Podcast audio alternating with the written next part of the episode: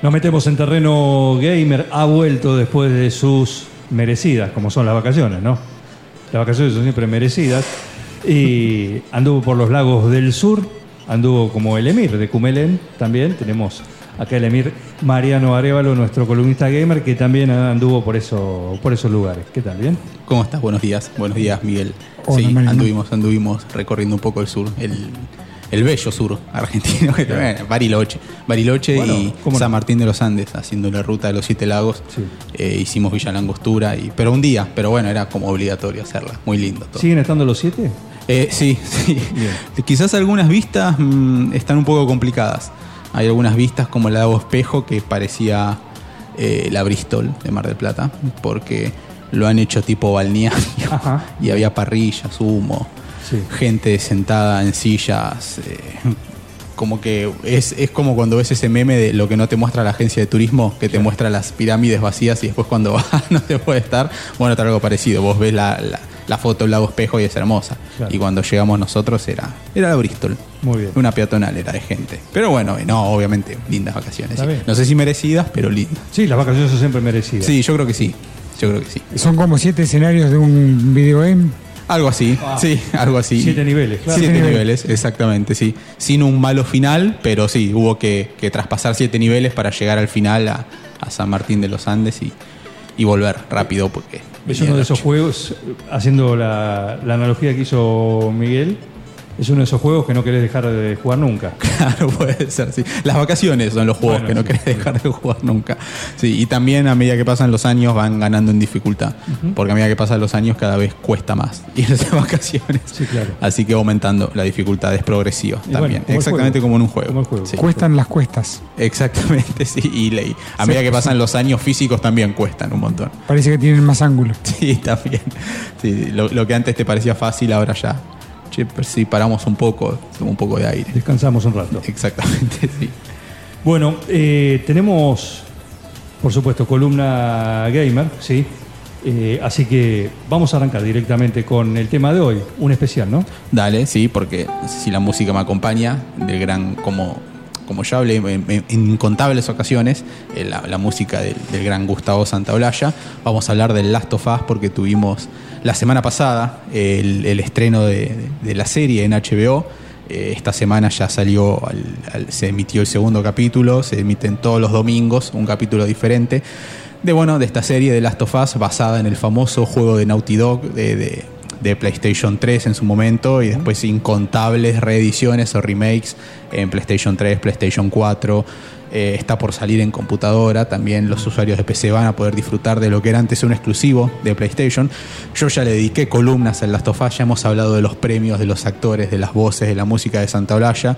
Entonces quizá para no ser repetitivo, traje como algunos datitos para tener en cuenta los que no saben nada de la serie, qué ver o qué se van a encontrar.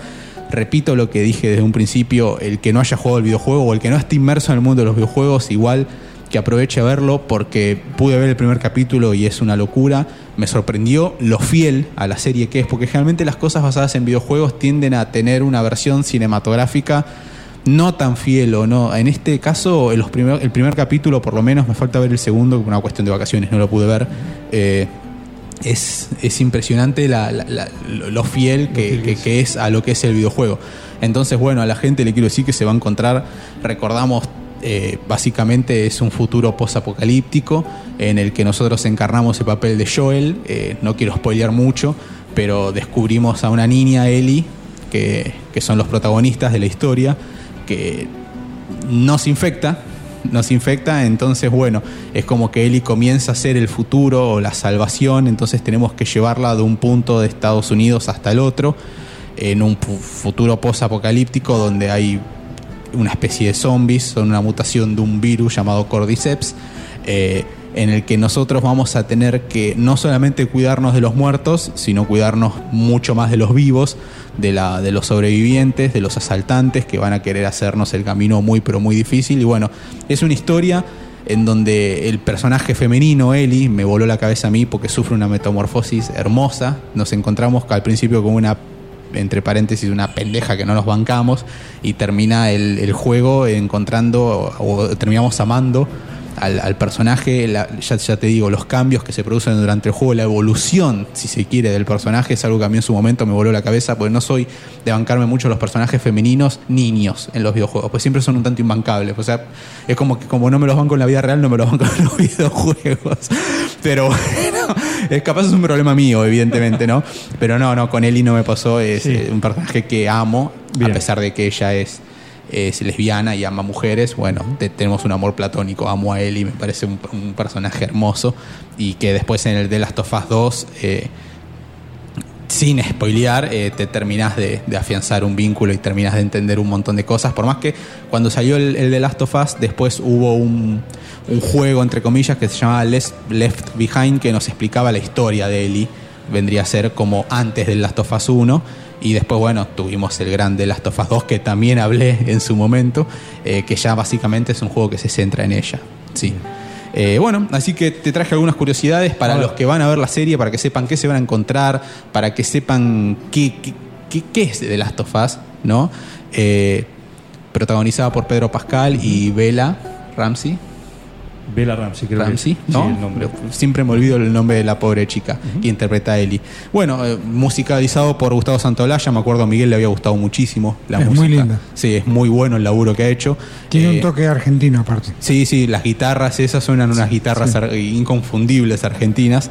Eh, sabemos que Santolaya ha ganado muchísimos premios, o ha ganado premios a lo largo de su carrera por la Ya tiene un par de Oscars. Sí, de películas exactamente, pero bueno, es muy aclamado lo que ha hecho con The Last of Us y de hecho HBO, ni sonso, ni lerdo, ni perezoso, eh, si esto está bien no lo toquemos, entonces eh, en la Se serie de HBO está musicalizada por la, por la banda sonora eh, interpretada o creada por Gustavo Santaolalla, el argentino. Tal vez un poco más expandido. Eh, sí, sí, exactamente, sí.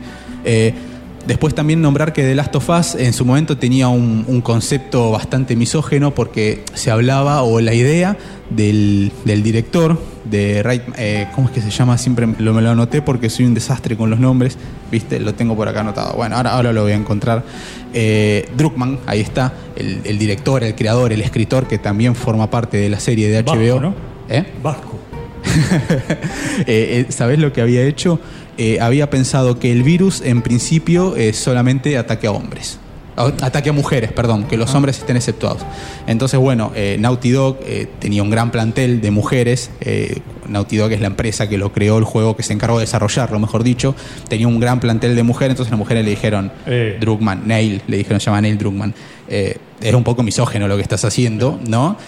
Aparte, la historia se no, le va a traer al, público femenino, no le va a parecer atractiva, ¿no? Eh, un virus solamente ataque a las mujeres, no, no, me parece que, sea lo correcto. Entonces lo convencieron de que en sí el virus ataque a todo el mundo, eh, menos a la protagonista, a Ellie. Eh, el virus se contagia tanto por mordida como por aire, recordemos en el videojuego, o sea, son unas esporas también que, que se pueden transmitir el virus por una mordida o por lo que inhalamos en el aire. Por eso vamos a ver que en el juego, por lo menos, mucho tiempo los personajes están, están con las máscaras de protección. Sí, para, justamente para filtrar esas esporas. Bueno, buen dato. Eh, los protagonistas. Nada que ver con la realidad. No, nada que ver con la realidad. Gente con mascarillas. Tal cual, nada que ver. No, no, no empecemos suerte. a entrar en pánico. Por suerte eso no pasa en la vida real.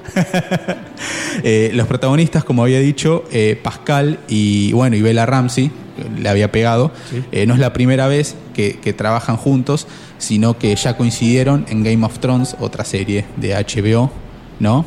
Eh, allí Pedro interpretó a Oberyn, que era el príncipe de la casa Martel, mientras que Bella caracterizó a Liana Mormont, aunque nunca se juntaron en escenas eh, juntos, que no compartieron escenas juntos, fueron dos personajes bastante importantes para lo que fue esa serie.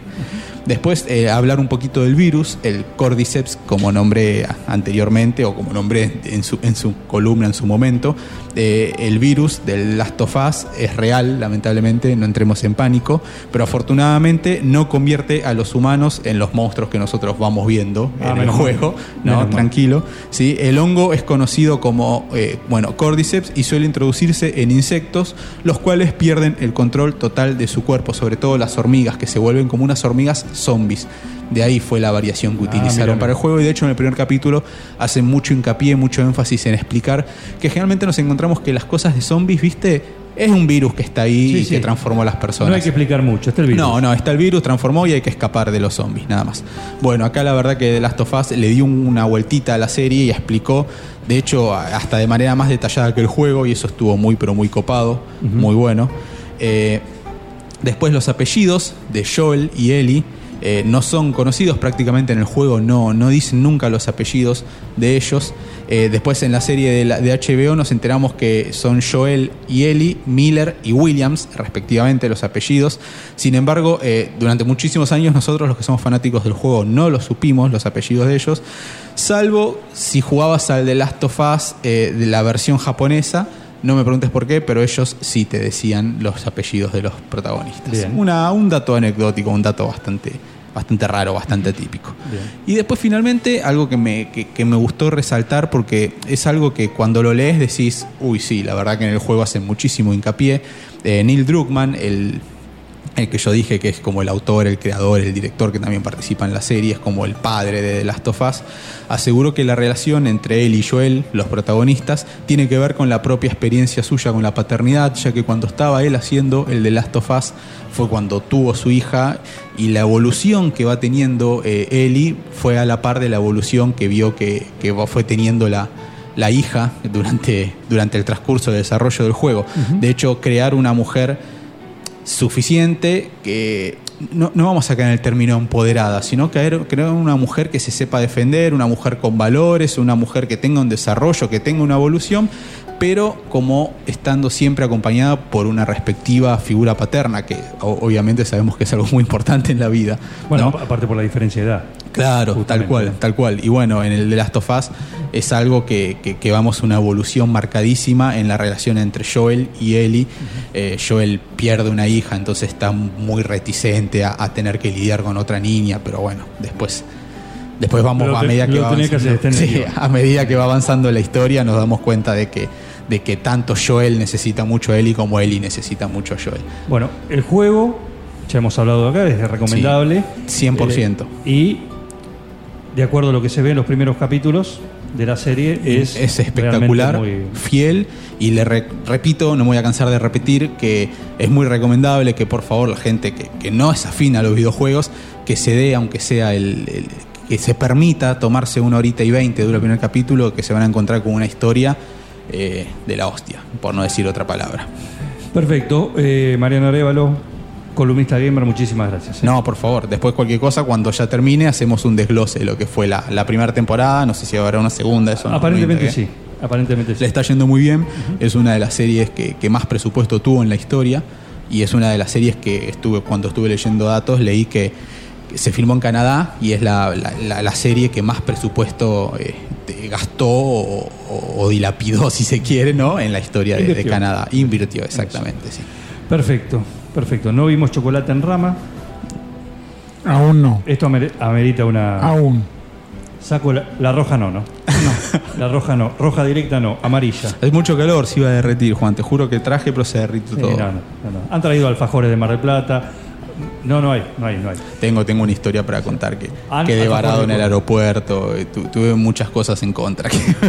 si hubiese comprado chocolate para traer, me lo hubiese comido eh, cuando dormía en el sol del aeropuerto. Así que hubiese sido lo mismo. Hubiese sido lo mismo. Perfecto. Gracias por venir. No, gracias a ustedes, por favor. Mariano Arevalo, nuestro columnista gamer, cada viernes saca su espacio para meternos, introducirnos en el mundo de los juegos, de los videojuegos, cualquiera sea la plataforma que los tenga y sus derivaciones. Seguí con el plan, no te vayas. Para muchos es un gran divertimento. No, bad information. Mami, Bad information. ¿qué está pasando en el mundo hoy? Es impresionante, ¿no? Un equipo, todos los temas, Es lo más importante que tenemos. un plan perfecto, Es un escándalo. una banda de radio.